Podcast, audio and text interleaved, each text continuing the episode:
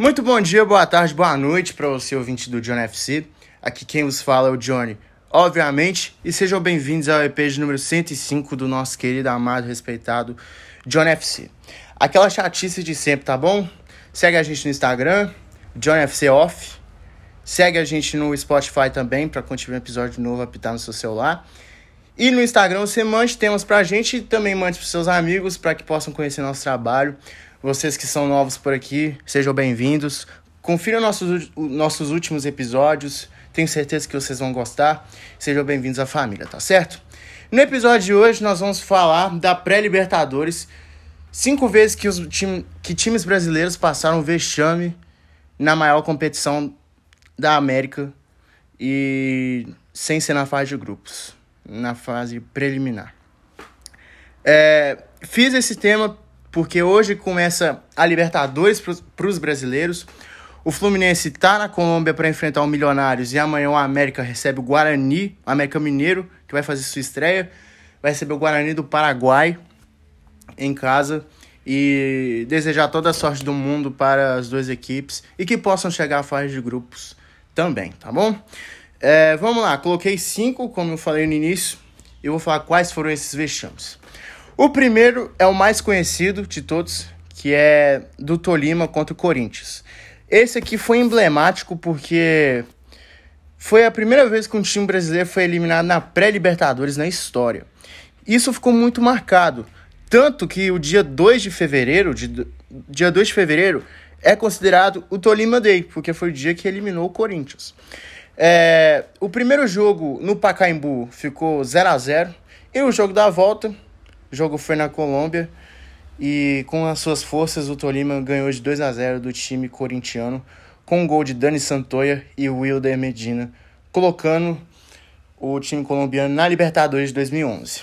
Caiu no grupo do Cruzeiro, do Estudiantes e também do Once Caldas. Once Caldas? Acho que foi Once Caldas, isso. E acabou não passando também. Mas eu lembro que na época foi um. A torcida do Corinthians ficou muito chateado, foi protestar, quebrou o Parque São Jorge, uns negócios assim. Tanto que o Ronaldo se aposentou depois desse jogo. Foi, acho que foi a última partida dele na carreira, se aposentou e hoje ele é dono do Cruzeiro. 2 a 0 Tolima. Isso em 2011. O segundo vexame brasileiro na história foi entre Nacional do Uruguai e Chapecoense. Eu não vou considerar isso como vexame, porque o Nacional é um, é um clube assim enorme, um dos maiores clubes da, do Uruguai, junto com o Penharol. E a Chapecoense, cara, caiu nessa Libertadores aí por merecimento, porque foi um ano depois que aconteceu a tragédia, né? Começou o Brasileirão bem mal na segunda página e no segundo turno fez a melhor campanha e acabou conseguindo uma vaga na Libertadores, na segunda fase da Libertadores, mas só que perdeu os dois jogos, tanto na ida quanto na volta por 1 a 0. Os dois gols foram marcados pelo volante Romero. É, o terceiro o terceiro vexame foi em 2019, entre Talheres e São Paulo. O São Paulo é, depois de fazer um primeiro turno maravilhoso em 2018, terminando em primeiro e tudo indicava que o São Paulo ia voltar a ser campeão brasileiro depois de 10 anos, o São Paulo teve que enfrentar uma pré-Libertadores e foi eliminado pelo Talheres por 2 a 0 no jogo da ida e no jogo da volta ficou 0 a 0 no Morumbi.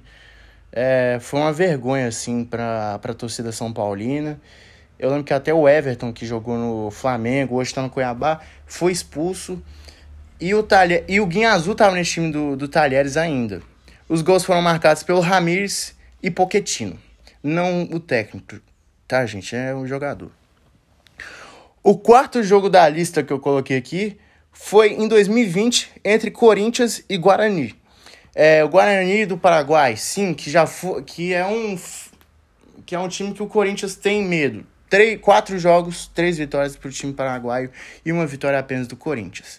Vai enfrentar o América nessa segunda fase. O primeiro jogo ficou 1 a 0 para o Guarani, gol de Morel no final do primeiro tempo.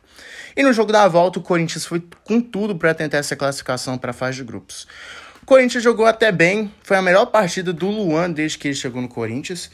É, Bozelli abriu o placar com 1 a 0 e o Luan ampliou por 2 a 0 mas a partir do, da expulsão do Pedrinho, que deu, tentou dar uma bicicleta e acertou o, o, o zagueiro do Guarani, eu não concordo com a expulsão, não acho que foi para vermelho. E foi uma arbitragem muito que, questionada na época também, falando que o Corinthians foi prejudicado. Eu também concordo. E numa falha bizonha do Cássio, o Fernandes bateu a falta, o Cássio espalmou e entrou pro gol. Garantiu o gol fora, porque nessa época tinha o gol fora. E com isso, o Guarani foi para a fase de grupos da Libertadores 2020, agregado 2 a 2 e Guarani na fase de grupos. Terceira fase, perdão, porque são três fases. A primeira, a segunda que entra, todo mundo tem a terceira, aí tem a fase de grupos. E o último time brasileiro é o Grêmio. É, o Grêmio enfrentou o Independente Del Valle do Equador, que é uma equipe que sempre dá muito perigo aos brasileiros. É uma equipe bacana, uma equipe boa. E ganhou o primeiro jogo por 2 a 1 em casa. Diego Souza abriu o placar, 1 a 0. Na volta o Faravelli fez dois gols e virou, conseguiu a vitória para o time equatoriano. Na volta, é, o que parecia que ia ser uma vitória do Grêmio foi totalmente ao contrário. É, o Jean-Pierre fez um golaço. Eu lembro que eu assisti esse jogo. Um golaço que o Jean-Pierre fez antes que ele tinha toda aquela esperança de que seria um craque. Inclusive, desejo melhores para ele nesse câncer que ele está tendo. Mas só que tomou um empate no final do primeiro tempo pelo, pelo Ortiz. E o Ortiz virou o jogo. 2 a 1 para o Independiente Del Valle. Grêmio foi direto para a Sul-Americana. E é, foi a última partida do Renato Gaúcho com a, com, como técnico do Grêmio. Aí foi demitido, o resto é história. Todo mundo sabe o que aconteceu com o Grêmio ano passado, tá bom? Então é isso, rapaziada. Espero que vocês tenham gostado do episódio de hoje. É... Obrigado por estar presente aqui. E como eu falei, você é novo, venha conferir nossos últimos episódios. Se sinta livre para mandar para seus amigos e venha conhecer nosso trabalho, tá bom? Tamo junto, valeu, é nóis. Fui!